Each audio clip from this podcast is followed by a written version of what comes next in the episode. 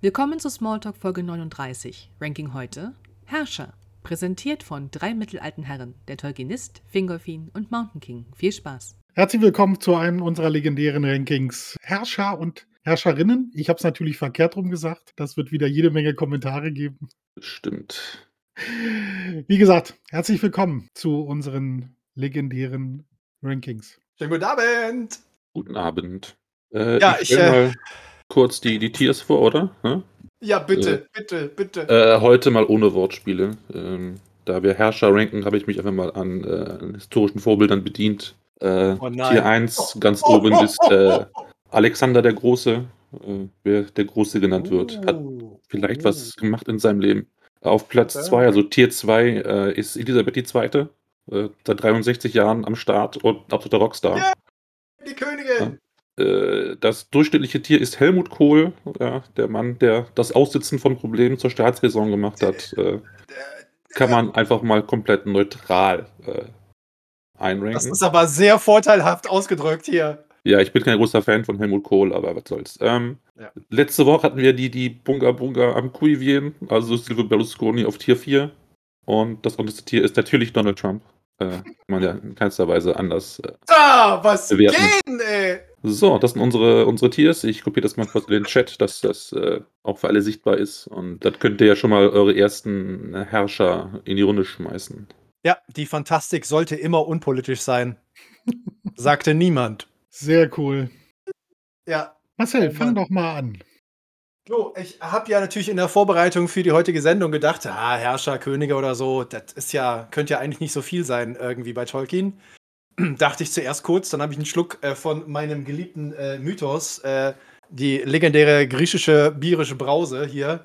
Und dann fiel mir ein, Alter, Könige von Gondor, Truchsessen von Gondor und überhaupt und die Liste. Das wurde immer länger und es gab eine Nebenlinie, es gab eine Hauptlinie. Dann gab es Arnor und Gondor, Arthedain, Rudaur, Cardolan und ich so, shit. Ja, vielleicht müssen wir eine Vorauswahl treffen. Das äh, ist auch eine der Schlüsse, die ich gezogen habe. Ich glaube, jeden einzelnen, den es erwähnt wird, jetzt mit reinzunehmen, könnte ein paar Tage dauern. Äh, ja, ich habe, glaube ich, fünf Seiten DIN A4 in einer relativ kleinen Schrift einfach nur die Titel aufgelistet.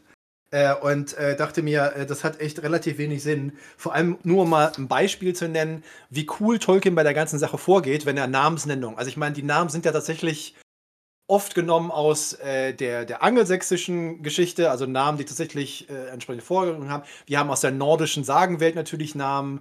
Äh, wir haben bei den Numenorern hat er natürlich wieder seine eigenen linguistischen Fähigkeiten brillant eingesetzt. Aber eins meiner Lieblingsbeispiele sind die Könige von Tal. Das sind die, die nachdem Bart der Erste, der König, äh, Smaug den Drachen, der sich selbst ja König unterm Berg genannt hat. Davor waren ja die Zwergenkönige unter dem Berg, da am einsamen Berg. Bart 1 ist der Erste. Sein Sohn heißt Bein. Sein zweiter, der Sohn danach heißt Brand. Und der vierte heißt Bart der Zweite. Und dann merkst du schon so das Muster. Und dann dachte ich mir, Moment, Moment, das lässt sich noch steigern. Durin. König der Langbärte. Durin 1. Durin 2. Durin 3. Durin 4. Durin 5. Durin 6. Und ich dachte mir, okay, viertes Zeitalter. Durin 7. Und da könnte man Tolkien schon ab und zu mal einen Vorwurf machen. Vielleicht hättest du dir vielleicht noch ein paar andere Namen einfallen lassen sollen. Aber, Aber- Aber es, aber Aber- es zeigt, Zwerge können zumindest zählen. Das ist Ja. gesichert. ja, aber war jetzt nicht in irgendeiner der, ich glaube jetzt letzte Woche, wo wir über Wesen und äh, Natur von Mittelerde gesprochen haben, dass diese Durin-Geschichte, also wir schweifen jetzt leider ein bisschen ab, dass die, diese Durin-Geschichte so eine Reinkarnationsgeschichte Ja. sein soll eigentlich. Weil Also die einfach reden- völlig geil sind. Ja. Richtig, das hat schon, lustigerweise hat das eine mit dem anderen aber auch so gar nichts zu tun, aber das ist so Dalai Lama-Kult bei einer kriegerischen Rasse. Ja. Ziemlich genau, genau, Ja. genau. Und äh, natürlich könnte man, also natürlich ist es auch ein bisschen schwierig. Ich weiß nicht genau, wo, wie, wo wir anfangen wollen, wo wir ausschließen wollen. Ich für meinen Teil würde einfach mal gerne mit einfach einem Namen äh, anfangen, den ich völlig geil finde, den ich völlig cool finde. Der ist bekannt für ein, eine Tatsache und er hat vermutlich die längste Dienstzeit von allen. Der König der Toten. Mhm. König der Toten vermutlich anzusetzen Ende des zweiten Zeitalters. Irgendwo in den Bergen, weil eigentlich sollte er dem König von Gondor und so zu Hilfe kommen. Sauron, Schlacht, la la la. hat sich verpisst, ist verflucht worden und musste dann mit seinen Homies bis zum Jahr 3018 warten, bis Aragorn vorbeikommt und sagt: Hallo, ich bin der Aragorn. Und äh, das ist also die Dienstzeit, ich glaube, ich, ich bin mir relativ sicher, das müsste die längste Dienstzeit sein, außer wen natürlich Manwe aus, den wir als König von Arda bezeichnen könnten, ne? Klar. Aber so, was so die menschlichen Schrägstrich äh, Mittelerde, Königreiche und so angeht, ähm, vor allem im dritten Zeitalter, ist er die Nummer eins. Und ich finde ihn einfach völlig geil, weil er 3000 Jahre lang wartet und eine Aufgabe hat und die wird mit Bravour gelöst. Und für mich ist das definitiv einfach so vom, vom Bam-Faktor, wir haben eine Schlacht, wir haben keine Chance gegen Sauron zu gewinnen. Wir holen mal König der Toten. Sache ist gechillt, erledigt. Äh, und von mir, was war der zweite? Alexander der Große. Elisabeth die Zweite. Eine Elisabeth der Zweite, definitiv. Ja, ich würde vielleicht auch mit einbeziehen, warum er so eine lange Amtszeit hat. Also Amtszeit. Äh, er hat Details. nämlich offensichtlich, äh, bevor er äh, tot war, nicht so die cleversten Entscheidungen getroffen. Und alle seine Homies gleich mit, mit reingezogen. Und äh, ich sehe das eigentlich dann eher äh, als nachteilig an. Und ich glaube auch, dass seine Amtszeit, die er dann so lange ausführt, relativ wenig zu regieren war. Ich weiß nicht, äh, welche Probleme Untote haben, die ihr König lösen muss in der Zeit. Ich weiß nicht, er wird ja nicht äh, äh, Recht gesprochen haben oder in Infrastruktur investiert haben, sondern die waren halt tot und haben da rumgegammelt. Und äh, wenn wir jetzt denke, Quantität über Folge. Qualität stellen, dann müssten wir auch Helmut Kohl höher als Tier 3 ein einsetzen. Und äh, ich, äh, unterm Strich, gebe ich dem, gebe ich dem König der Toten dann doch den, den Silvio Berlusconi. Also. Wie gut du Schach spielen könntest, wenn du 3000 Jahre Zeit hast, Schach zu spielen, Mann. Ja. Wie geil ist es, Untoter zu sein? Äh, ich muss leider, also nee, nicht leider, sondern für mich auch eher so ein Berlusconi, natürlich. Ja, ist zwar cool, dass er so lange an der Macht war, aber wie Seppel ausgeführt. Ihr müsst euch doch mal vorstellen, der sitzt da 3000 Jahre lang und 3000 Jahre lang kommen jeden Tag Typen bei ihm vorbei und sagen: Alter, warum? Warum der, warum? Wir müssen dafür bezahlen, dass du, du, gehen wieder raus. Ein Tag später, er sitzt wieder auf seinem Stuhl. Alter Mann, du hast uns vor. jeden Tag, Mann, wie geil ist das? Das sind viele Gespräche. Aber das. Äh, ja. ja. Okay, das ist natürlich von der Argumentation her vielleicht ein Pluspunkt. Ne? Ich bin für Elisabeth II. Geschmackssache. Nächster König oder Herrscher oder Herrscherin. Lass uns doch mal Fingolfin nehmen. Ah. Wenn wir schon einen da sitzen haben, ah, okay, äh, okay. kann man den ja mal mit, mit, mit reinpacken. Da möchtest du direkt anfangen, Opa, und äh, deine, deine Meinung zu dir selber äußern. Der stand natürlich bei mir auch auf der Liste das ist der Hochkönig ever. Also der ist inspirierend, der ist loyal, manchmal aus den falschen Gründen. Und doch sind ja auch seine Kinder, also das erleben wir ja, also er selber ist für mich eine herausragende Persönlichkeit. Ja, sowohl noch in Valinor als auch als er nach Mittelerde zurückkehrt. Und auch die Kinder von ihm sind ja eigentlich, lehne ich mich wieder weit aus dem Fenster, weil mir gerade nichts einfällt, aber zählen ja auch eher zu den Guten in der Geschichte. Ja, es sind meistens Feonors-Söhne, die nochmal Scheiße bauen und nochmal und nochmal. Mit Ausnahmen natürlich, aber trotzdem eigentlich die, die eher negativ auffallen. Und äh, nichtsdestotrotz ist eigentlich, und äh, da würde ich gerne mal eine Stelle aus dem Silmarillion vorlesen, dann schwang Morgoth grauend hoch in die Luft den Unterwelthammer und schmetterte ihn nieder wie ein Donnerschlag. Doch Fingolfin sprang beiseite und Grond schlug eine mächtige Grube aus Rauch und Feuer, aus der Rauch und Feuer hervorsprühten. Viele Male versuchte Morgoth ihn zu zerschmettern und jedes Mal wich Fingolf ihn aus, wie der Blitz unter einer dunklen Wolke hervorspringt. Und der verwundete Morgoth mit sieben Wunden und siebenmal stieß Morgoth einen Schmerzensschrei aus, bei dem die Heere von Angband mit den Gesichtern zu Boden fielen und vor Furcht und seinen Schreien und seine Schreie halten in den Nordlanden wieder. Alter, wenn das. Man sollte vielleicht, wir sollten vielleicht erklärend erwähnen, dass Opa, der hier so schön in der Liste aufgeführt ist, sein eigentlicher Spitzname ist natürlich Fingolfin. Und dass er, den, dass er diesen, diesen Text nicht auswendig kennt, ist schon so ein kleines Wunder eigentlich. Ja. Weil Fingolfin rockt schon ziemlich, ja. Ja, also ist für mich natürlich Top-Tier. Ja, das ist der Einzige, der tatsächlich sich in einer, in einer 1 zu 1 Situation gegen Morgoth behauptet hat. Er verliert natürlich, weil das eine ist ein Gott, das andere ein Elb. Ja, auf Dauer Dauer kann das nicht gut gehen. Und also ich für meinen Teil muss ja leider an dem Punkt widersprechen, also nicht widersprechen natürlich. Ich finde Golfin ist schon eine unglaublich coole Sau und äh, die Art und Weise, wie er gegen Morgoth kämpft, ist natürlich absolut legendär, unbestritten. Aber er kann für mich halt nur eine Elizabeth II. sein, äh, weil er halt, er hat trotzdem verloren, Mann. Also er hat alles versucht, er hat alles gegeben und er hat es nicht geschafft, das Hochkönig der Nolder und die Nolder so zusammenzuhalten, was natürlich auch die Söhne Fëanors ein bisschen mit verschuldet haben. Das möchte man an dieser Stelle kurz erwähnt haben, natürlich. Ne? ähm, aber er ist halt leider auch wahrscheinlich viel zu früh verstorben, sozusagen. Wenn er nicht den Scheiß gemacht hätte, gegen Morgoth anzutreten, hätte er noch viel Gutes erreichen können. Und es gibt ja auch noch einen anderen Herrscher, den wir vielleicht auch gleich erwähnen werden, der nochmal irgendwas Blödes gemacht hat, wie wir treten mal gegen so einen bösen Herrscher an, weil ich hab's drauf und dann ist er tot. Ja, also ich gehe auch nicht ins höchste Tier. Der Kampf gegen Morgoth ist natürlich absoluter Heavy Metal, keine Frage. Eine sehr, sehr coole Geschichte aus dem Silmarillion. Aber er hat sein Volk im Stich gelassen damit. Also ich glaube, er hätte mehr erreichen können, hätte er den kühlen Kopf behalten und seine Fähigkeiten ähm, ja, weiterhin eingesetzt, um sein Volk halt aus dieser Krise rauszuführen. Und für meinen Geschmack hängt er auch ein bisschen zu sehr an Feanos Rockzipfel. Also es ist ihm völlig bewusst, dass Feanor ein Vollspark ist, aber läuft trotzdem hinterher und lässt sich in diesen Quatsch mit reinziehen, den er nicht hätte machen müssen. Und das sind für mich keine cleveren Entscheidungen gewesen. Und deswegen ist das höchste Tier für ihn verbaut. Äh, ich werde auf jeden Fall mal das äh, Most Heavy Metal Bild aller Zeiten äh, posten hier im Smalltalk. Das ist natürlich Morgoth and the High King of Noldor. Das ist äh, meiner Ansicht nach von Ted Naismith eine der besten Darstellungen. Ja. Also, wenn du eine Heavy Metal Darstellung haben willst, fuck, dann ist es das hier. Also, äh, da, da geht schon einiges. Das ist definitiv eins der großartigsten Bilder, die ich je zu Tolkien ja. gesehen habe.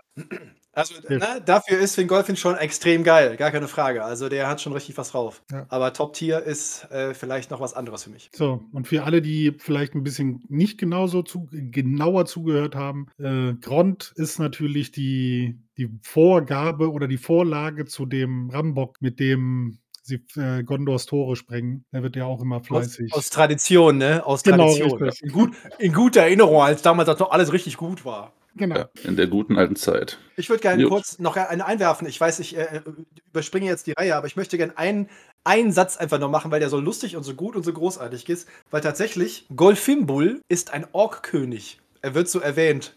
Das ist der, der seinen Kopf verliert und dass daraus dann das Golfspiel erfunden wurde in einer Schlacht mit den Hobbits. Ja. Und des, den, den, wollte ich am Anfang irgendwie unterbringen, weil es ja. schon so, yeah, König, Mann. Was denn? Zack, Kopf ab, Golf erfunden. und das Geilste ist, warte, in einem ersten Entwurf hat Tolkien eigentlich erklären wollen, dass so das Schachspiel erfunden wurde. Weil Schachmatt kommt vom persischen Schachmah. Und das heißt wohl, wenn ich es richtig verstehe, der König ist getötet oder der König ist gestorben oder den, also wieder so ein super Linguisten-Wortspiel. Ja. Aber wo du halt so, hast du so einen Ork in der Schlacht, setzt so ein Schachspiel auf, holt die Figuren raus, chillt so ein bisschen mit dem Hobbit. Und ich weiß nicht genau, wie er da hinkommen wollte, aber Schachmatt ist halt ein Wortspiel, was heißt, der König ist tot. Und das wollte er irgendwie einbauen. Ich bin froh, dass wir bei Golf gelandet sind. Das klingt irgendwie lustiger. Ja, scheint nachvollziehbar zu sein. Ja. ja. Äh, wir ranken die nicht, oder? Ich meine, was willst du da groß machen? Mhm. Also. Nein, nein, den wollte ich nur erwähnt haben, damit wir nicht vergessen, weil ja. das. Er ist ein Herrscher und hat gegen Hobbits verloren. Das äh, steile Statistik. Ja. So, jetzt, äh, jetzt hast du mich so aus dem Konzept gebracht. Ja, dann kann der Sappel mal einen machen. Nee, nee, äh, ja, bitte. Ich war, ja, von mir aus. Ja, ja. Nee, nee, ja, bitte. Wir machen dir ein T-Shirt, Mann. nee, nee, ja, bitte. Ja, äh, Filko, wir hatten ja schon dann können wir doch mal mit Balin weitermachen. Der war ja auch kurzzeitig Herrscher. Und dezent glücklos unterwegs ja. gewesen. Und äh, der hat eigentlich nichts erreicht, außer halt ein paar Leute in den Tod zu führen. Deswegen kann ich nicht höher gehen als äh, ja, Silvio Berlusconi, wenn man ihn als Herrscher betrachtet. Und das tun wir ja heute. Er hat ja. offenbar nicht, nicht mitbekommen, dass Moria voller Orks ist hat sich hinterrücks erschießen lassen, weil er keine Waffen mitgenommen hat. Und ähm, generell war, glaube ich, die Besiedlung von Moria als Grundgedanke schon nicht die cleverste Idee aller Zeiten. Ja. Der Herrscher Balin hat eigentlich nur versagt. Ja, Balin, Sohn von Fundin, Herr von Moria, ne? Ja, ja. Mhm. Das, also, ist so, äh, das ist so schade, weil er im Hobbit so eher ein bisschen eigentlich auch schlau rüberkommt. Ja, er ist ja Mhm. eher auch der, der ein bisschen ruhiger ist, sachlicher, ja, versucht auch Lösungen zu finden. Und das, äh, das tut mir auch ein bisschen weh, aber ja, kann ich unterstützen, den Herrn Berlusconi. Ja, weil. Ich finde das so schlimm, dass man, dass man zu Balem Berlusconi sagen muss, ja, Mann. Ja, richtig. Was denn für Tiers ausgesucht, ey. Furchtbar. ey. Ja, aber es passt halt auch. Leider passt es, also in Bezug auf Herrscher passt das auf jeden Fall, ja. Nee, der Wunsch ist ja, ich meine, der ist ja offensichtlich, dass die Zwerge als, als, als gesamte Spezies, immer wenn sie Kasadum hören, immer wenn sie Moria hören, dass das was ganz Besonderes mit ihrem Denken macht, dass sie danach trachten, so gut es nur irgendwie. Ich meine, Durin der Erste wacht unter Gundabadberg auf. Welche erste Stadt gründet er? Kasadum. Das ist the thing, das ist die Heimat, das ist das Zuhause. Es Ja, gibt nichts, was Zwerge mehr wollen. Also ist natürlich die Hoffnung, dahin zu gehen, das zurückzuerobern, ist natürlich eine super Motivation und super Grund und völlig nachvollziehbar. Aber ich äh, muss äh, erschreckenderweise tatsächlich wahrscheinlich auch Berlusconi sagen, weil als Herrscher war es halt totaler verlorener Liebesmüh. Das ist richtig in die Hose gegangen. Ne, Das war Sorry. auch, glaube ich, logistisch nicht ganz clever durchgeplant und ähm, wie gesagt, äh, ich glaube, wir haben es naja, nach dem behandelt. Krieg, im Hobbit, mit dem Krieg, ne, die meisten Orks wurden ja vernichtet, la la la und so weiter. Und die haben sich halt wahrscheinlich übernommen und gedacht, ach, wir kommen da mal locker hin, ist alles kein Thema. Und äh, ne, Dorins, Dorins Fluch, ne? Äh, Jo. ist, äh, okay, Berlusconi. Gut, die, dann die nächsten Herrscher bitte. Ist sich wieder gesammelt, Opa. Kannst du jetzt aus deiner Liste einen rauspicken und zur Diskussion stellen? Äh, ja, Theoden. Theoden. Ja. Oh. Theoden König. Ja, ist ei- ei- was uns im Tier so ein bisschen oder in den Tiers so ein bisschen fehlt, ist dieser, dieser Herrscher, der eigentlich keinen Bock auf das hat, was ihm in seiner was ihm zufällt, ja, und trotzdem aber eigentlich eine gute Performance macht, aber schlussendlich nicht mit einem Happy End belohnt wird. Weil das ist eigentlich Wird er das nicht? Wird er ja, das nicht? nicht wirklich. Ja, ist natürlich ein bisschen schade, dass er sein Leben lässt auf den Pillenor-Feldern, aber äh, also für mich einzustufen tatsächlich Queen Elizabeth, weil er nachdem Gandalf ihn da aus dieser Umklammerung oder aus diesen Wispern herausholt und er wieder klarer denken kann, macht er eigentlich zumindest für mich erstmal soweit alles richtig. Vom Beginn an, also, na, also der Rückzug zu Hornburg, der anschließende, die anschließende Heerschau, äh, sich auf diesen Deal in dem Wald einzulassen mit unserem Freund Guy Buchan. Ne, Guy? Wie? Gun Burigan. Gun, Gun Bodigan. Ja, Ja, genau, ja. Gun Burigan. Und sich ja auch darauf dieses Experiment einlässt. Ja, und auch äh, also schlau und über, überlegt handelt, anstatt zu sagen, ja, nee, nix, wir nehmen die Straße, sollen die alle mal kommen. Eine, Ja, also kurze, ich Am- eine kurze Amtszeit zwar, aber für mich gut gelaufen und eh heroisch sich in die Schlacht gestürzt. Würde ich ihn objektiv bewerten, äh, würde ich ihn wahrscheinlich in, ins Tier 2 packen, weil er sich hat von Schlangenzungen einlullen lassen und seine Herrschaft demzufolge hart vernachlässigt hat, hat sein Land in Gefahr geführt durch seine Passivität. Aber da wir willkürlich ranken und ich nicht objektiv sein möchte bei Theoden, kommt er ins höchste Tier. Einfach einer meiner Lieblingscharaktere im, im kompletten Herr der Ringe und äh, werde ihn niemals objektiv bewerten. Der, der Punkt ist halt der, für mich ist halt bis heute, ich kann den Herrn der Ringe immer wieder in die Hand nehmen und irgendwelche Kapitel aufschlagen oder lesen oder was auch immer. Und es gibt halt eine, eine Szene, die mich immer zum Wein bringt. Ich kann mich auf den Kopf stellen, ich kann mich davor betrinken, ich kann auch mir irgendwie, keine Ahnung, vier Nadeln in den Oberschenkel rammen. Ähm, ne? Reitet, reitet. Also ich, wenn du dieses, wenn du dieses Gedicht zeigst und wie die Leute da auf den, auf den ist einfach großartig. Das ist für mich die beste Szene. Warum? Und da bin ich auch ganz willkürlich. Theoden hat ja keine, keine Chance. Er ist uralt. Sein Sohn Theoden ist gestorben. Äh, sie haben mit Mühe und Not das mit Helms Klamm überstanden. Und auch nur, weil so ein Haufen seltsamer Bäume durch die Gegend gerannt sind äh, und sie Gandalf am Start hatten und was nicht alles. Und das im hohen Alter, sein Land, weil was ist der Punkt eines Herrschers? Da könnten wir jetzt, glaube ich, lange äh, Theologie, Philosophie und sonst irgendwas und Politikwissenschaften ähm, hier in, in die Diskussion mit einbringen. Aber hier geht es ums Überleben Rohans, um, ums effektive Überleben Rohans. Und er macht all das, was er versprochen hat, zieht der knallhart durch. Das ist einer von den Punkten, die ich bei den Filmen zum Beispiel nicht so mag, wie Theoden da zwischendurch so rüberkommt. Von wegen so, er hilft Gondor nicht und so ein Scheiß. Da krieg, krieg ich so einen Plack bei. Und er ist einfach die coolste Sau von allen. Äh, Bernard, Bernard Hill, wie er da an dieser, an dieser ganzen Truppe da vorbeireitet und sein Schwert hochhält. Da gibt es einen wunderbaren Beitrag in der Extended, hinten in den Specials, wo du dazu lesen kannst, wie er das macht. Ähm, ist für mich tatsächlich auch äh, ein Top-Tier. Und äh, ich liebe die Rohirrim und Theoden ist einfach die coolste Sau von allen. Also, das. Es gibt noch ein paar andere, die auf seiner Ebene definitiv kommen, aber er ist schon verdammt, verdammt cool. Also auch für mich Top-Tier. Wie gesagt, ich würde schon sagen, dass er ein Happy End bekommen hat, weil sein Ziel hat er erreicht. Er hat sein, sein, Ja. sein Land und seinen Nachkommen die Zukunft gesichert.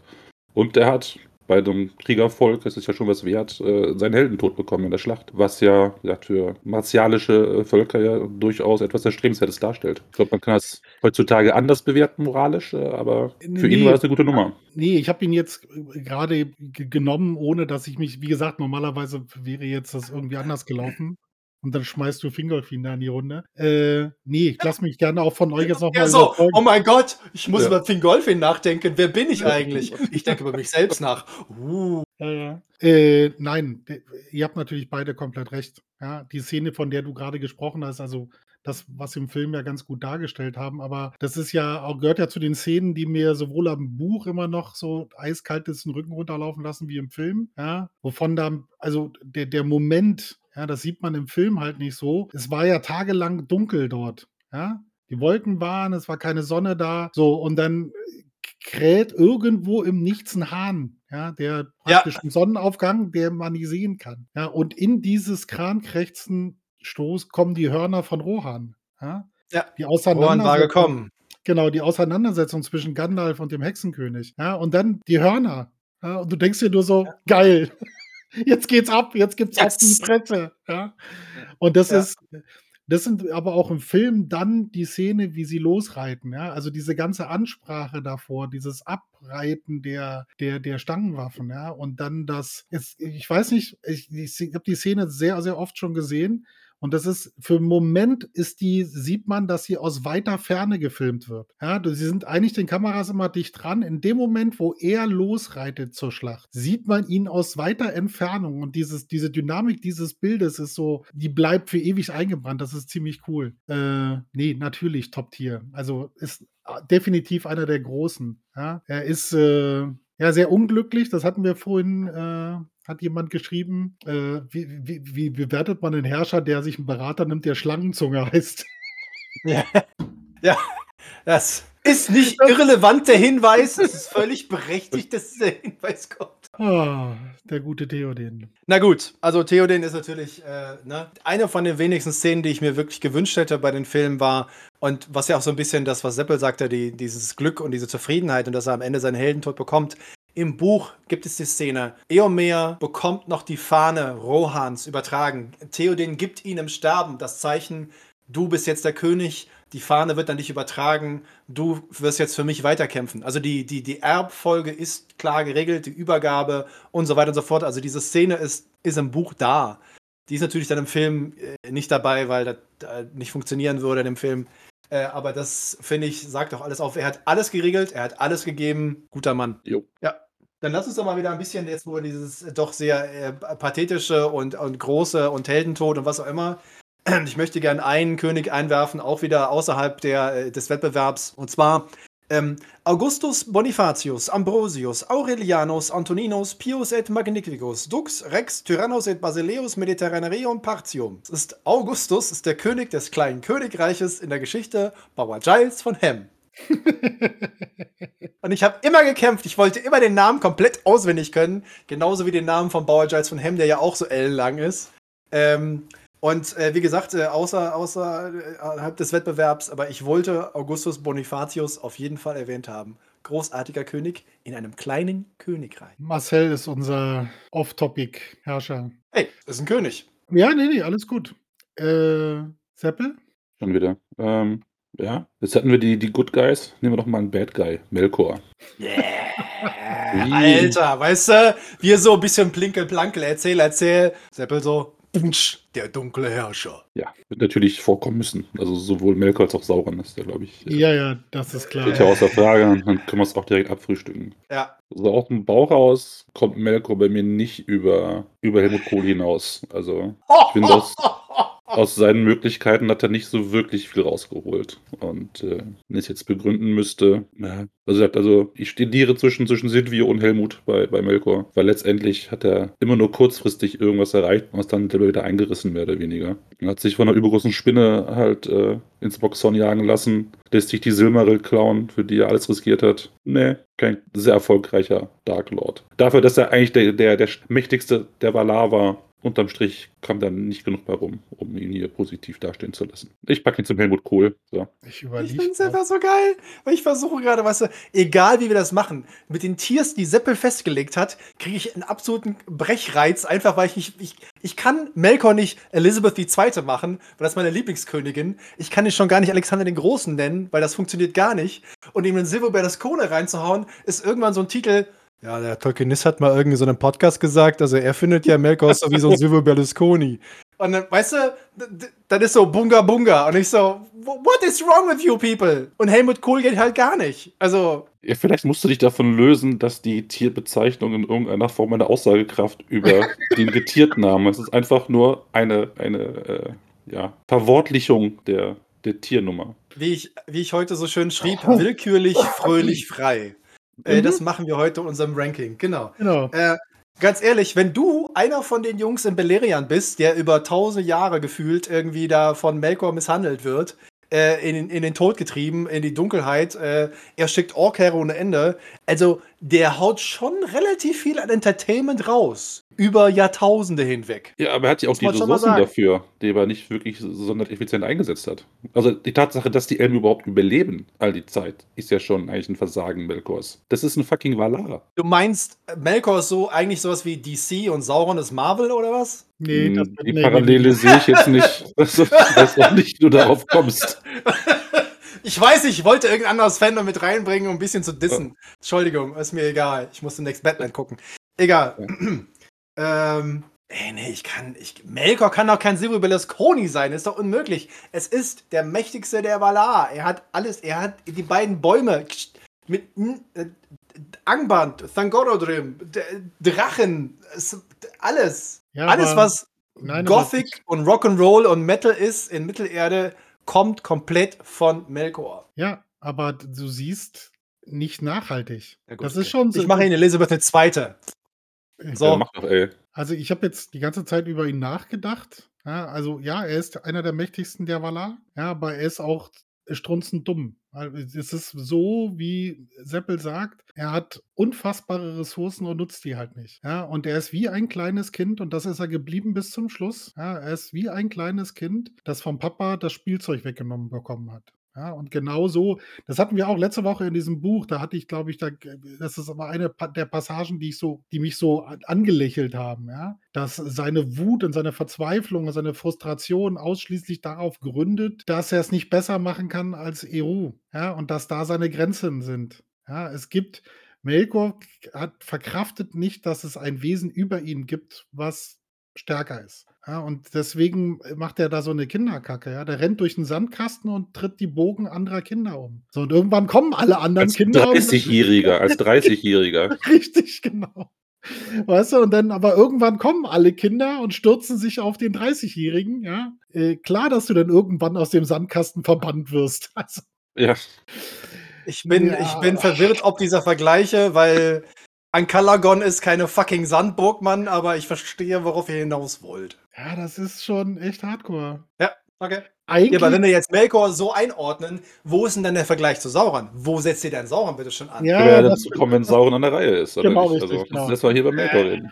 Äh, für mich okay. ist das sogar noch hardcoreiger. Ja? Äh, der ist für mich ein typischer Donald Trump. Okay. Kontroverse Wahl, aber warum nicht? Kann man mal so nehmen. Das sind Sachen, die werde ich den Rest deines Lebens verfolgen, Mann. Hier, so ein Chat. Opa sagt, Melko ist wie Donald Trump. Es sind Sätze, es ah. fallen hier Sätze, ich fasse es einfach nicht. Ich fasse es einfach nicht. Sehr geil. Okay. Also ich finde das gut. Äh, ja, wenn wir schon bei so, also das war ein Valar, also mit einem ein bisschen Respekt müssen wir ihm schon noch entgegenbringen. Aber der Bürgermeister von Seestadt, und zwar wie er im Film dargestellt. Ich glaube, im Buch ist das, äh, spielt der gar keine Rolle, ja. Und im Film haben sie ihn, ja, das, also wir, wir wissen ja alle, wie wir zum Film, zu den Filmen stehen, ja. Aber ja. es gibt halt doch schon auch Passagen, die eigentlich sehr witzig sind und auch eigentlich ziemlich cool. Und dieser raffgierige Bürgermeister ist natürlich, der herrscht ja auch so mafiös über die Stadt. Also zumindest wie es im Film dargestellt wird. Wie gesagt, im Buch ja. ist das komplett anders. Aber das finde ich eigentlich der ist schon ein kleiner Dreckhaken. Ja? Kontrolliert. Ist ein schlecht gelauntes viktorianisches Wiesel. Ja. Also, das sich halt von seinem, von seinem Diener da irgendwie den, den Pott leeren lässt. Aus dem Fenster. Richtig. Also für mich, das trifft es auch als menschlich, glaube ich, ziemlich gut, nicht nur in der Willkür. Äh, Serlo, der, der hier, Mr. Berlusconi. Wie hieß er? Silvio. Silvio. Silvio, Silvio Berlusconi. Genau. Der macht mir so einen richtigen Bunga-Bunga-Eindruck. Also für mich ist der, der Meister von Seestadt definitiv ein Trump. Einfach die Art und Weise, wie er am Ende stirbt. Es ist so, er wurde ausbezahlt von Bart, ihm wurde total viel Gold gegeben, er soll damit was Gutes anfangen. Er nimmt es sich, rennt damit in die Wüste und dann lernt er halt den Satz kennen: Gold kannst du nicht fressen. Ja, ich, ich trumpe den auch schon allein, weil er im Hobbit vorkommt. Und, und ganze Seestadt ist für mich unerträglich eigentlich. Und, äh, Und der das Typ ist macht es auch nicht besser.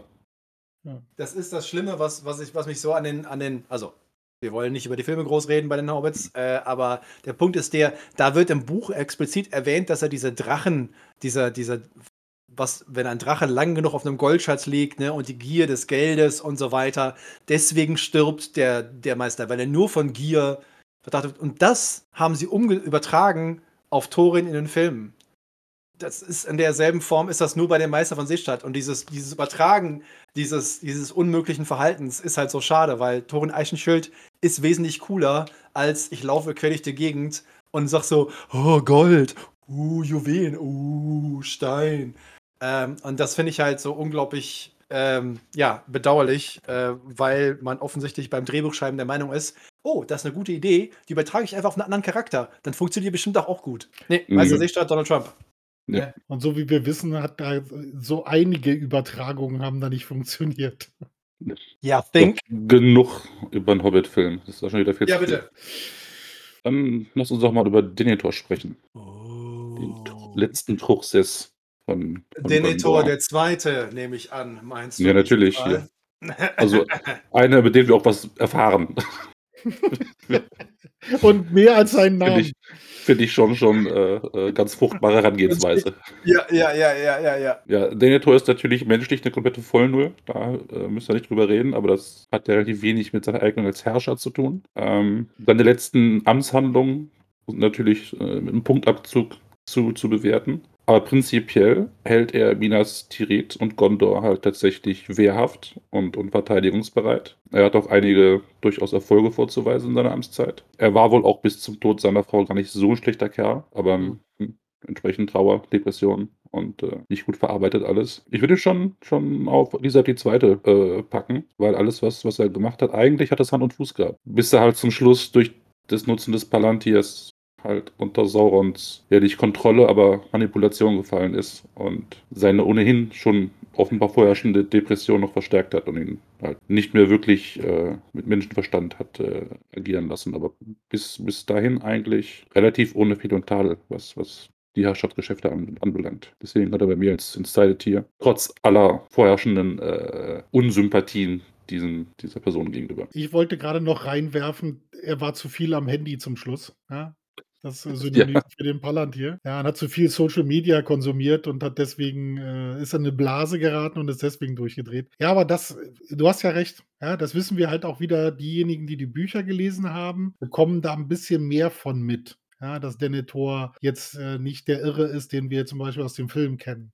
Weil da sehen wir ja nur diesen, diesen einen Abschnitt. Ja? Der, die Verzweiflung beginnt ja mit dem Tod Boromirs richtig durchzuschlagen. Ja, und äh, die Palantir oder der Palantir, den er hatte, war halt nicht zuträglich. Und da Sauron, selbst Saruman, es geschafft hat, umzudrehen, ja, ist natürlich ein Mensch, auch wenn er eine gewisse Abstammung hat, äh, leider dann weniger gegen gefeilt. Nee, kann ich unterschreiben, Seppel. Also dank deiner Erklärung gerade, also spontan, und das ist ja auch, wie gesagt, was dem Film auch so ein bisschen geschuldet ist, ist super unsympathisch, unfähig, die Verteidigung der Stadt zu organisieren. Im Film ist das ja dann Gandalf, der das versucht zu organisieren. Äh, nee. Also das muss ja schon lange davor gewesen sein, weil wir wissen ja um den Fall von Minas Ithil äh, und von, von Osir, äh, äh, aus Goliath wissen wir ja, dass, das, äh, dass er da schon lange gegengehalten hat. Ja, also unterschreibe ich die gute Queen Elizabeth.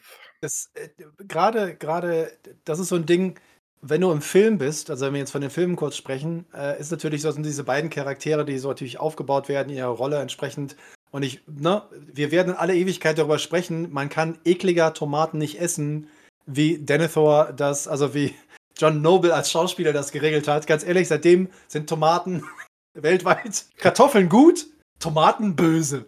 Es gibt einfach das, die Leistung der Filmtrilogie Peter Jacksons ist, alles, was wir essen, ist anders. Aber der Punkt ist halt, der Tolkien, der natürlich wesentlich komplexer in den Büchern arbeiten kann, das ist eine spiegelbildliche Darstellung von Theoden und Denethor. Auf der einen Seite hast du natürlich Theoden, diesen alten Mann, der nicht weiß, was los ist, der nicht weiß, was passiert, der, der überhaupt nicht weiß, in welche Gefahren er reinreitet, sondern er macht das halt, weil er fühlt sich seinem Volk verpflichtet, seiner, seiner Pflicht als König und er sagt halt so, wir müssen hier unsere äh, Bündnispflichten einhalten. Ich reite dahin und wenn es nur 6000 Pferde sind, ist mir scheißegal.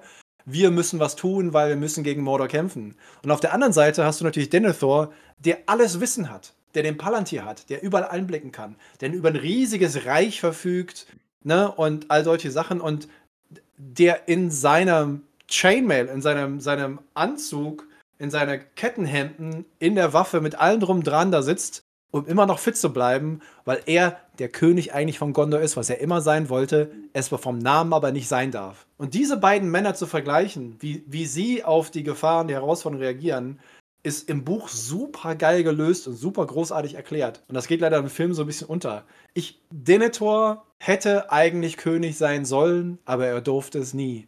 Und das hat ihn zerfressen. Und Theoden ist der König und ihm ist das alles irgendwie scheißegal und er macht einfach das, was er tun muss. Es war ihm, er, ihm wäre es auch egal gewesen, ob, der, ob er der Truchsess gewesen wäre. Er hätte seine Pflicht einfach erledigt. Das sind diese beiden Leute. Ich kann ihn aber nicht Top-Tier geben, weil er glaubte, er wüsste besser als Sauron, was geht. Und das ist ein bisschen frech. Das ist einfach ein Nee. Und äh, deswegen ist für mich auch eine Elizabeth. Also definitiv. Großartiger Charakter, aber ja. kein Top-Herrscher. So, Marcel, ja, du bist. Es wurde wieder... vorgeschlagen im Chat, dass wir mal eine Palantir-List machen. Ich äh, wollte kurz dieses kleine Wortspiel der Öffentlichkeit zugänglich machen. Eine Palantir-List? Wow. Klar, oder? Ja. Das ist geil. Okay, weiter im Text. Okay. Marcel, bist du wieder mit einem Off-Topic am Start? Ja, ja, ja, ich fast, fast, fast. Ich bin mit einem König am Start, dessen Namen wir gar nicht kannten, über ein ganzes Buch hinweg. Im Hobbit gibt es einen König, der da so im Düsterwald rumömmelt und der der Vater von Legolas ist, dessen Name aber kein einziges Mal erwähnt wird im fucking Hobbit. Branduil. Äh, ja, das ist. Ja, komm, äh, der, Haus raus, mach deine Lieb Liebeserklärung und dann können wir mit dem Gespräch beginnen, ja? Für alle, die es noch nicht gehört haben, ich persönlich halte Lee Pace, den Schauspieler, für einen Gott. Ich liebe ihn seit äh, The Fall und Pushing Daisies. Der Mann kann anfassen, was er will, es ist vollkommen egal. Der ist einfach großartig, sieht großartig aus. Äh, weißt du, Respekt von Mann zu Mann. Auch wenn ich nicht so gut aussehe, aber. Ähm, natürlich ist der im Hobbit totale Kacke, was soll's. Also der Thranduil, es geht halt gar nicht. Aber der Thranduil als König im Düsterwald der Elben im Norden des Teils, der gegen den Nekromanzer da unten im Süden irgendwie was tun muss, gegen die ganzen Spinnen, gegen die anderen Sachen, die ihn da äh, belasten, ist eigentlich schon jemand, der ganz klar sagt, ich sorge mich um mein Volk, ich kümmere mich darum, dass hier oben alles in Ordnung bleibt und äh, ich tue das, was ich tun kann.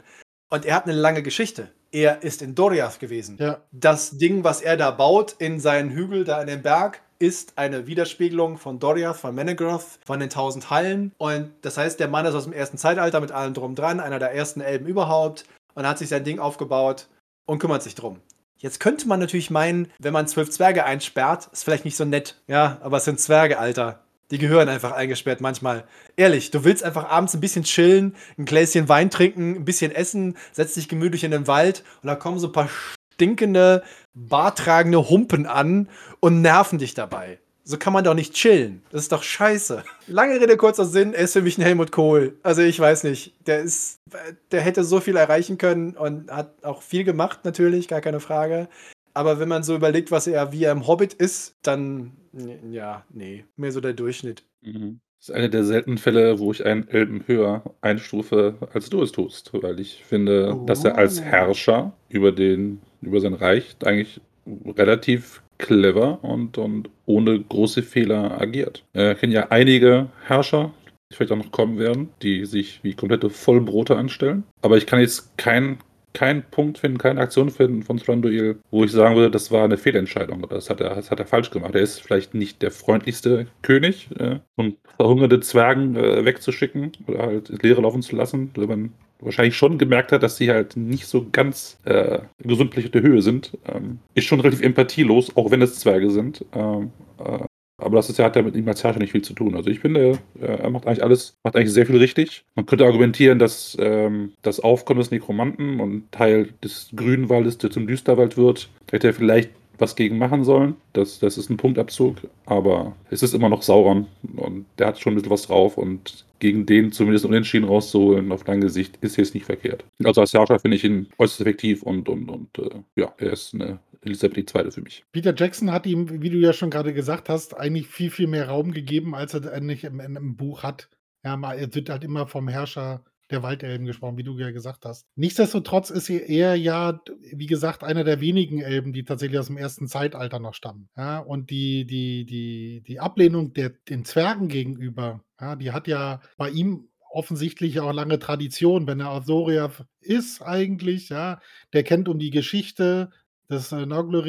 Da kann man schon auch über tausend Jahre später noch ein bisschen bockig sein, ja, und eigentlich auch mit Zwergen nichts zu tun haben wollen. Weil die haben da oben ja auch keine Berührungspunkte. Ja? Es gibt die Eisenberge, die sind aber weit genug weg, ohne dass man da viel miteinander zu tun hat. Ja? Und für ihn ist es da eigentlich ein cooles Leben. Und für, für ihn kommt auch noch dazu, dass es Smaug in, in, in seinem Bereich gibt, ist ja auch ein Schuld der Zwerge weil sie halt so gierig und immer weiter und immer mehr und immer noch mehr. Aber er hat sich, das hat ja Seppel jetzt auch schon noch wieder ausgeführt, oder hast du ja selber ausgeführt, wie lange hält der sich da? Ja, der ist äh, äh, eigentlich immer ein verlässlicher Verbündete im Norden vom Düsterwald. Und äh, was wir ja auch schon mal, glaube ich, in irgendeiner Folge besprochen haben, ist ja, die, die, das große Schlachtfeld, die Pelennor-Felder sind ja, ist ja nur eins von mehreren Schlachtfeldern um diese Zeit, ja. Und äh, der, der, der, dieser lustige Gringgeist, der immer alles ver, verjuckelt, ja, der schafft es ja da oben auch nicht, praktisch ein bisschen Rambazamba zu machen, ja. Er schafft es zwar, das Heer da oben zu binden, ja, aber so einen krachenden Erfolg kriegt er ja auch nicht. Ja. Und die Zwerge aus dem Eisengebirge machen das ja gleich. Aber äh, so what? Also Thranduil ist schon da ein Könner, dass er so lange König dort ist und sein Volk da ja auch nicht so, so sehr leiden muss, sag ich mal. Das äh, fühlt sich ja schon recht wohl darum. Also für mich auch. Was heißt ein Leiden, Mann? Ganz ehrlich, die ganze Zeit hörst du nur so, wir trinken ein bisschen Wein, wir feiern ein bisschen, wir machen ein bisschen Wein und wir feiern noch ein bisschen und wir machen ein bisschen Party. Und da geht schon noch was. Ach, hier unten, wir fangen schon mal an, ein bisschen zu trinken, weil bis die kommen, ist sowieso alles vorbei. Hier, zwei Karaffen. Glonk. Also, ganz ehrlich, Alter, ich find's gut. Ne? Moral ist natürlich ganz wichtig für eine, für eine Kampfeinheit. Man muss gute Laune haben. Ich unterstütze das hundertprozentig. Aber der chillt schon ein bisschen sehr an der Schmerzgrenze, der Thranduil. So viel Zeug, wie der bestellt. Ja. Ich bleib bei Ja, meinem Helm. viele, viele durstige Mäuler. Ja. Mhm, mhm, mhm. So, im Chat werden Herrscherinnen gefordert für die Frauenquote. Ja. Ähm, Selbstverständlich. haut mal rein. Ja, allen voran. Auch eine der ältesten Elben in Mittelerde. Galadriel himself. Bam! Die Herrin von Lorien. Die mächtigste Elben und Elbe überhaupt in fucking dritten Zeitalter Mittelerde. Die Frau tritt so viel Arsch, das geht gar nicht. Und sieht dabei immer noch fantastisch elegant aus. Mein fordere John Wick offiziell hat. jeden heraus, der es wagt, ihr weniger als Alexander den Großen zu geben. oh, sehr schön. Ich will mal ganz kurz. Weißt du, das ist so, das ist so ein John Wick-Moment. Egal, was Galadriel macht, egal wie viele Kugeln sie in irgendwelche Richtungen pumpt, wie viele Leute sie klar macht, sie sieht immer gut aus. Ja, Immer perfekt. definitiv. Na, Ja. Ja, was willst du machen? Also ich meine, Galadriel ist eine der Figuren, die, die eine der zentralen Figuren in Tolkiens Legendarium ist, von Anbeginn der Zeiten, ähm, die dann mit den Noldor damals mitgegangen ist, weil sie gesagt hat, sie träumte davon, eigene Reiche, eigene Länder zu beherrschen und hat das dann auch irgendwann erreicht, äh, zusammen mit ihrem äh, Partner Celeborn, der ja auch aus Doriath und so stammt. Also äh, offiziell heißen sie ja im Englischen immer Lord und Lady, aber wenn Amroth vor ihnen König von Lorien war, dann sind sie effektiv von der Funktion her König und Königin von Lorien. Ähm, und dass sie natürlich auch mit der Hilfe des, des Rings, äh, den sie trägt, ein Zuhause, eine Heimat, eine Zufluchtsstätte für die Elben im dritten Zeitalter erschafft und sie vor allem erfolgreich verteidigt. Ähm, wenn gegenüber auf der anderen Seite vom Anduin halt der Nekromant und seine Nazgul irgendwie abhängen, das ist schon eine verdammte Leistung. Und das ist nur das dritte Zeitalter. Also, ne, was, was vorher noch alles so gelaufen ist und was offensichtlich in der Serie Next eine relativ große Rolle spielen wird. Äh, Assassin's Creed Galadriel, wie ich sie so gerne nenne. Das Galadriel, ja. Ja, genau. Die ist, das ist schon ziemlich geil. Ich habe halt nur Schwierigkeiten mit dem allerhöchsten Tier so mäßig. Ja, ich sag's einfach frei raus. Wer so eine Vollnull wie Killebaum heiratet, kriegt, kriegt nicht das höchste Tier. Das ist völlig unmöglich. Ah. Und äh, im dritten Zeitalter ist sie natürlich schon einer der Big Player, keine Frage. Aber ich glaube, ihr Track Record aus den ersten beiden Zeitaltern ist nicht ganz so überragend. Von daher finde ich das mit Tier 2 völlig okay. Also, ich stehe dazu. Ich muss mal und wieder, gucken. Und, und wieder reißt ein Mann seine Frau mit runter. Ja. Aber Celeborn ist tatsächlich so eine Wurst. Ich, ich sag nur, was war das? Der Onkel, der Elmo hieß? Nee, sein Vater hieß Elmo? Gott. Er ist aus der, aus der Linie von, von, von Elve Thingol, äh, dem Obervollbrot aller Zeiten. Ja, ja. Ich äh, habe äh, gerade mal kurz gepostet, was mich heute wieder umgeschlagen Also ich wusste natürlich, dass es irgendwann mal kommen würde. Aber eine von meinen liebsten Künstlerinnen, Künstlern äh, auf Twitter und Konsorten hat das heute gepostet. Äh, man sieht da die kleine Arvin, die neben Elrond sagt, Opa Teleporno, Mann, du bist endlich hier, wie schön. Und Killeborn so, wer hat dir den Namen gesagt? Ich wusste, dass das irgendwann mal, irgendwann mal würden wir alle darunter leiden, dass Tolkien Linguist ist und einfach verschiedene Iterationen, Sprache, laut Shift, bla, irgendwie. Allein deswegen schon, allein wegen des Namens. Das ist. Äh, gibt's das, Minuspunkte. Ja, aber das. Sie hauen genau das raus, was Maximum peinlich ist. ja. Grandpa ja. Teleporno. Boah. Ja, ich sehe schon, Opa ist begeistert. Ja. Ach, wie schön. Äh, ja, ist und schon der halt, epischste Name, ja. Äh. Ganz ehrlich, Celeborn war natürlich ein Toriat. Natürlich hat Galadriel nicht ohne Grund. Also ich meine, äh, das und das ist jetzt eine ganz gefährliche Aussage meinerseits, aber dass es durchaus die eine oder andere Frau gibt, die ein bisschen nach unten sich entscheidet zu entwickeln, was den Partner so angeht ähm, ist, wirkt halt zumindest so in dem Fall. Weil wir, wir, wissen nichts von Celeborn, das ihn irgendwie aus der Menge herausheben würde, sagen würde, äh, großartiger Militärstratege, äh, toller Kämpfer, äh, keine Ahnung, liebevoller Ehemann, also alles, was man irgendwie anführen könnte. Wir wissen von Celeborn fast nichts. Wir wissen nur, dass er aus Doriath ist. Dort hat Galadriel ihn kennengelernt, sie haben sich verliebt. Elben entscheiden sich, wenn sie einmal zusammen sind, für in alle Ewigkeiten zusammen zu sein. Gemeinsam sind sie auf die andere Richtung hier einmal nach rechts abgebogen, haben Lorien übernommen und da sitzen sie. Wir reden über Herrscherinnen und Herrscher. Wir mhm. reden über Effektivität. Ja. In dem Fall wäre natürlich, sie ist Herrscherin von Lorien. Sie hat das Land beschützt. Sie, hat's sie hat geschafft, dass alle Leute, die da leben, halbwegs zufrieden mhm. sind, auch wenn sie die ganze Zeit irgendwie Wache schieben müssen. Und sie hat den Kampf ganz klar gegen Sauron über die lange Zeit geführt. Äh, und das sehr erfolgreich am Ende. Mit natürlich dem entsprechenden Ring als Unterstützung, was auch immer. Aber die hat schon richtig was drauf. Und vor allem, was man natürlich ihr auch zugutehalten muss, sie hätte im Vergleich zu vielen anderen Leuten den einen Ring bekommen können. Ja. Und das ist ein Punkt, den ich. Und sie hat widerstanden.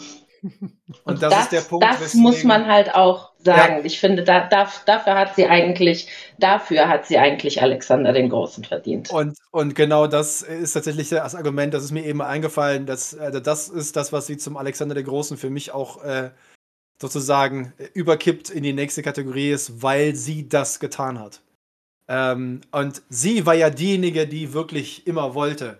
Ein eigenes Land, ein eigenes Reich, Herrscherin sein. Und in der entscheidenden, beim entscheidenden Test, der letzten Herausforderung, das ist übrigens auch einer der Gründe, warum sie nachher die Erlaubnis bekommt, äh, in den Westen zu gehen. Weil sie ja einer von den Leuten ist, die eigentlich ne, äh, nicht zurück dürfen, die Noldor oder was auch immer, in der Verbannung waren. Und weil sie sich damals unter anderem auch eben gegen den Ring entschieden hat und für den Kampf ohne den Ring, deswegen durfte sie. Also, äh, ja, okay, okay. Alexander die Große, ist gut.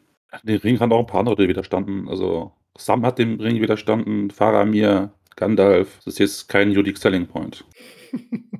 Und sie hat den Ring ja auch nie aufgehabt. Also der, der Einfluss, den ich auf sie ausüben konnte, war relativ klein. Das ist jetzt für mich keine große Heldentat. In Anbetracht der Tatsache, welche Power Shift stattgefunden hätte, wenn Galadriel diesen Ring genommen hätte, weil wenn Sam sich den einen Ring übergestülpt hätte, hätte er gesagt, alle Kartoffeln sind mein! Und das wäre seine Leistung gewesen. Wenn Galadriel den Ring genommen hätte, hätte sie fucking Mittelerde erobert. Was hast du gegen Kartoffeln? Ich will, ich will einfach nur ein Beispiel, Mann. Ah, Mann, ey. Und vor allem dieser Film, der hat dieses, dieses Potatoes. Ich krieg das nicht mehr aus meinem Kopf seit 20 Jahren. Es geht gar nicht um Kartoffeln, aber seitdem schon Aston gesagt hat, Potatoes, sind Kartoffeln wichtig. Und die sind vor allem im Herr der Ringe völlig falsch, weil sie gar nicht in die Geschichte passen, weil das ist ein Anachronismus. Kartoffeln existieren gar nicht in Mittelerde, wie Tomaten. Oder Ballrockflügel, ja. Ey! Also hast du dich jetzt für Low Blow, Tier 1 Low oder Blow. Tier 2 entschieden? Tier 1. Ja, das hat auch Ich- gekippt, ja. Ich bleib bei Tier 2. Ich möchte Kehle gerne mal in Portugal besuchen und irgendwie möchte es mir nicht versauen. Okay, der nächste Herrscher bitte. Na dann, Oder Herrscherin. äh, na. Herrscherin wird es wieder, glaube also zumindest mir fällt dann erstmal keine weiter an, aber wir sollten auf jeden In Fall. Numenor gab es ein oder zwei, ne? Ja, ja, genau. Drei sogar, ja. Ja, aber wir, wichtig ist, dass wir auf jeden Fall noch ausgiebig über Second Place Badass sprechen. Sauron. Also, du möchtest Sauron ins Spiel bringen. Ja. Ja, ja, ja. Natürlich Ja, gut. klar. Nach Galadriel, wenn wir diese Ebene haben, dann müssen wir natürlich schon ein bisschen dabei bleiben. Ne? Es wurde, ja schon angedeutet, es wurde ja schon angedeutet, als wir über Melkor geredet haben, dass zumindest ich und Opa, ich glaube ich, Sauron etwas höher einstufen. Ich denke auch, Und ja. ich, ich bin, ich packe Sauron tatsächlich ins höchste Tier. Ähm, weil der nämlich im Gegensatz zu Melkor aus seinen begrenzten Ressourcen das Maximale rausgeholt hat. Der ist praktisch alleine, nachdem Melkor äh, die Biege gemacht hat. Und er nutzt alle Möglichkeiten, ist sich für nichts zu schade. Als er gesehen hat, dass die Numenorer ihm hart überlegen sind, hat er gesagt, gut, dann erniedige ich mich mal und will den Nice Guy und gehe auf die Insel und zerstöre die Jungs von innen. Hat er, hat er gepackt. Power Move. Ähm, Power Move, ja. Ja, Absoluter Power Move, klar. Ähm, er hat richtig viele Elben richtig hart verarscht und ihnen die, die Ringe untergejubelt. Ja, also er ist nicht nur, nicht nur, dass er militärisch was drauf hatte, sondern er hat, wie gesagt, jede Möglichkeit genutzt. Ob er nun Denethor beeinflusst über, über, den, über den Palantir, ähm, ob er die, die, die Ringschmiede ähm, veräppelt. Absoluter, absoluter, äh, absoluter Bro, der Typ. Der hat es einfach völlig drauf und nimmt jedes Saruman Mittel, was er, was er. Ja, Der und ist, ein, deswegen, ähm, der ist einfach Top-Tier. der holt aus seinem Maya-Status holt er schon das Maximum raus. Allein Saruman, ja, also den, von den Entsandten ist Dari ja eigentlich das Oberhaupt, ja, der sollte ja eigentlich in der Lage sein, ein bisschen besser zu, das ein bisschen besser zu handeln, ja, und auch gegen jemanden wie Sa- Sauron zu bestehen, aber der kann ihm ja mehr oder weniger auch nichts entgegensetzen. Die waren so, die Jungs. Die waren damals bei Aule an der Schmiede und haben gemeinsam gelernt, mit einem kleinen Hammer auf Metall zu klopfen. Das waren Ja, Bros. Aber Sauron scheint ja da mehr gelernt zu haben als Saruman. Sonst hätte er ihn nicht so hart verarschen können, ja. Ja, das Na, ist halt tatsächlich, wenn du überlegst, Vergleich zwischen dem dunklen Herrscher Melkor, wie, wie halt, also wir haben ja eben diskutiert schon so ein bisschen.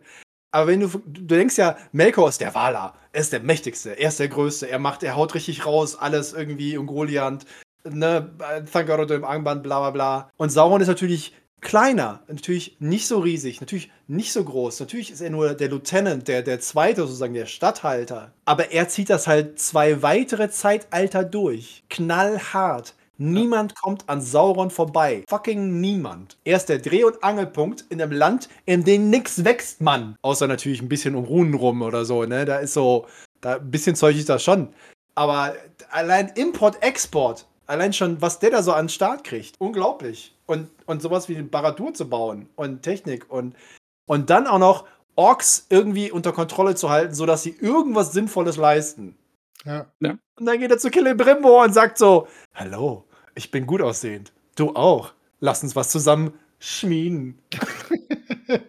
Celebrimbor so: Yo, Mann, ich habe auf dich gewartet. Ich weiß gar nicht, wer du bist, aber ich gebe dir all meine Geheimnisse, Mann. Hier, da, ist mein Zuhause. Hier ist ein Schlüssel. Kannst du haben. Hier ist meine Kreditkarte. Kannst du einkaufen gehen. Ja. Die Galadriel stinkt. Die brauchst du, kannst du ignorieren. Die Zwerge, keine Ahnung, ist mir egal. Und Sauron so: Du bist mein Mann. Und deswegen haben wir Schatten von Mordor heutzutage, ey. Dafür kriegen wir so eine Scheiße. ja. Entschuldigung. Ich bin ein bisschen hin und her gerissen, was das angeht.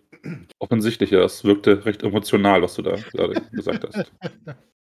Sauron ist halt, der hat es halt wirklich, er nutzt alle Möglichkeiten, die Verfügung stehen. Und das ist der Punkt, hatte ich gar nicht so in Erinnerung, aber Seppel hat es ja eben erwähnt.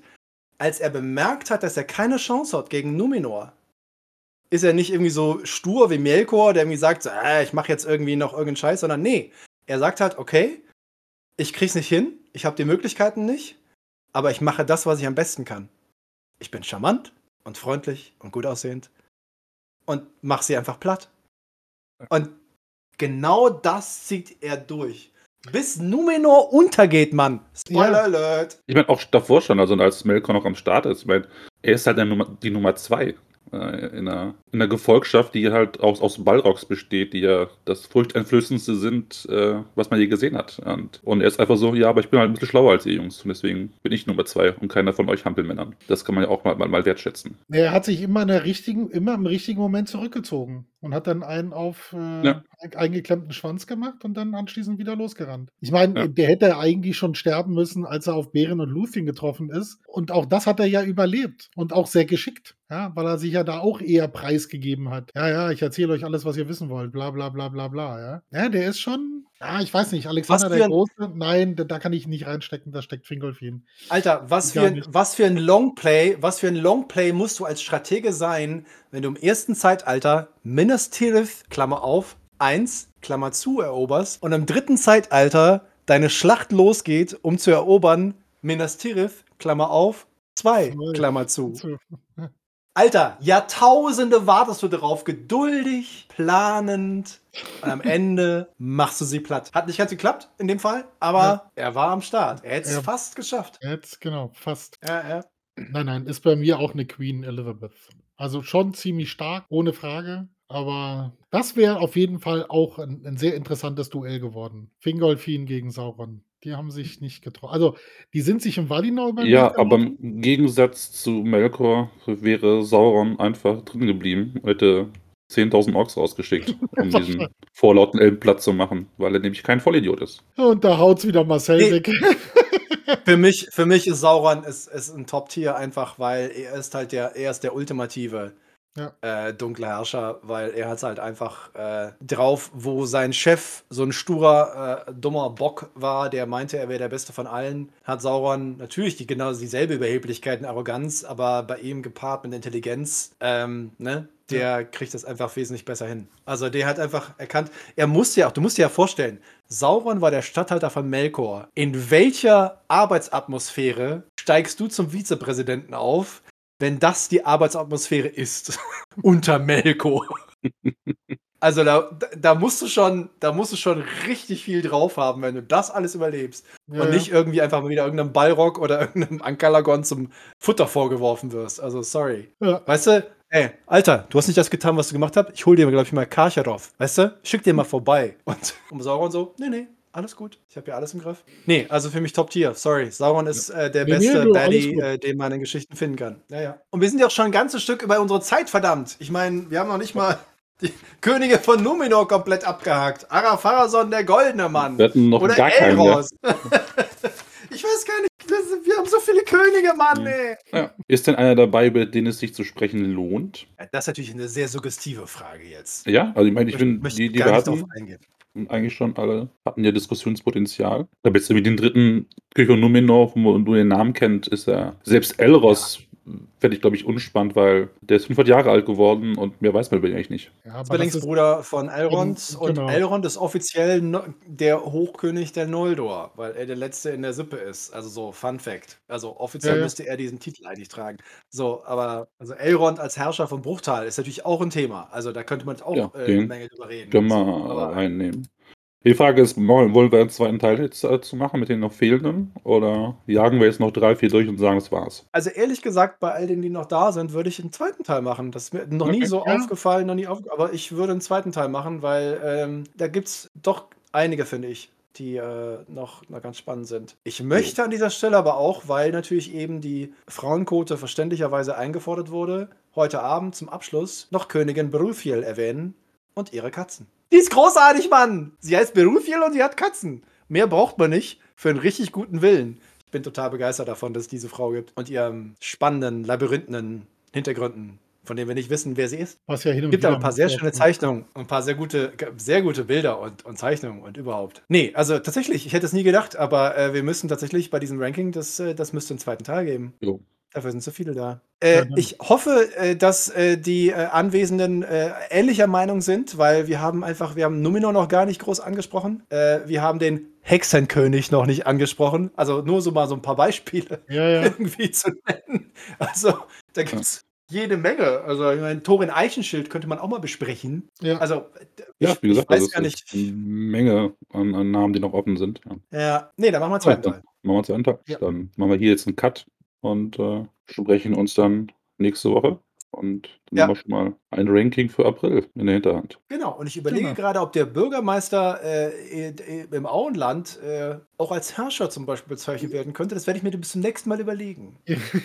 Der ist mir gerade auch durch den Kopf gegangen. Ja. Er Die ist in Herrschaft- Regierungsverantwortung. Das ist für mich Herrscher genug. Genau, aber Bom die Bombadil, äh, Bockland, die der Teil. Ja. der Teil, Ja, ja. ja. Also wir haben da noch ein bisschen was, über das wir reden können. Ihr seid ja hart am Teasern hier, Jungs. Baumbart, Mann! Baumbart! So, in dem Sinne, es war uns eine Freude. Schön, dass ihr dabei wart. Genau. Ja. Bis Ja, zum nächsten Schönen Ranking. Abend noch an alle und äh, bis zum nächsten Mal. Ciao, ciao.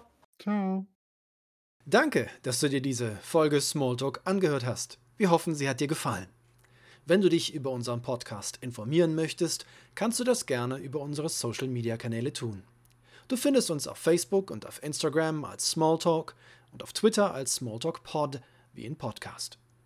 Dort findest du auch immer den direkten Link zu unserem Discord-Server, auf dem du live mit dabei oder dich mit anderen Tolkien-Fans austauschen kannst. Am meisten freuen wir uns natürlich über ein Like oder ein Gefällt mir oder noch besser, du abonnierst uns beim Podcast-Anbieter deines Vertrauens. Das hilft uns nicht nur auf unserem Weg zu Ruhm und Reichtum, sondern es bietet uns auch die Möglichkeit, mehr Leuten Mittelerde näher zu bringen. Vielen Dank im Voraus und vielleicht hören wir uns ja schon bald wieder. Eine neue Folge wird jeden Dienstagabend hochgeladen. Wir freuen uns auf jeden Fall.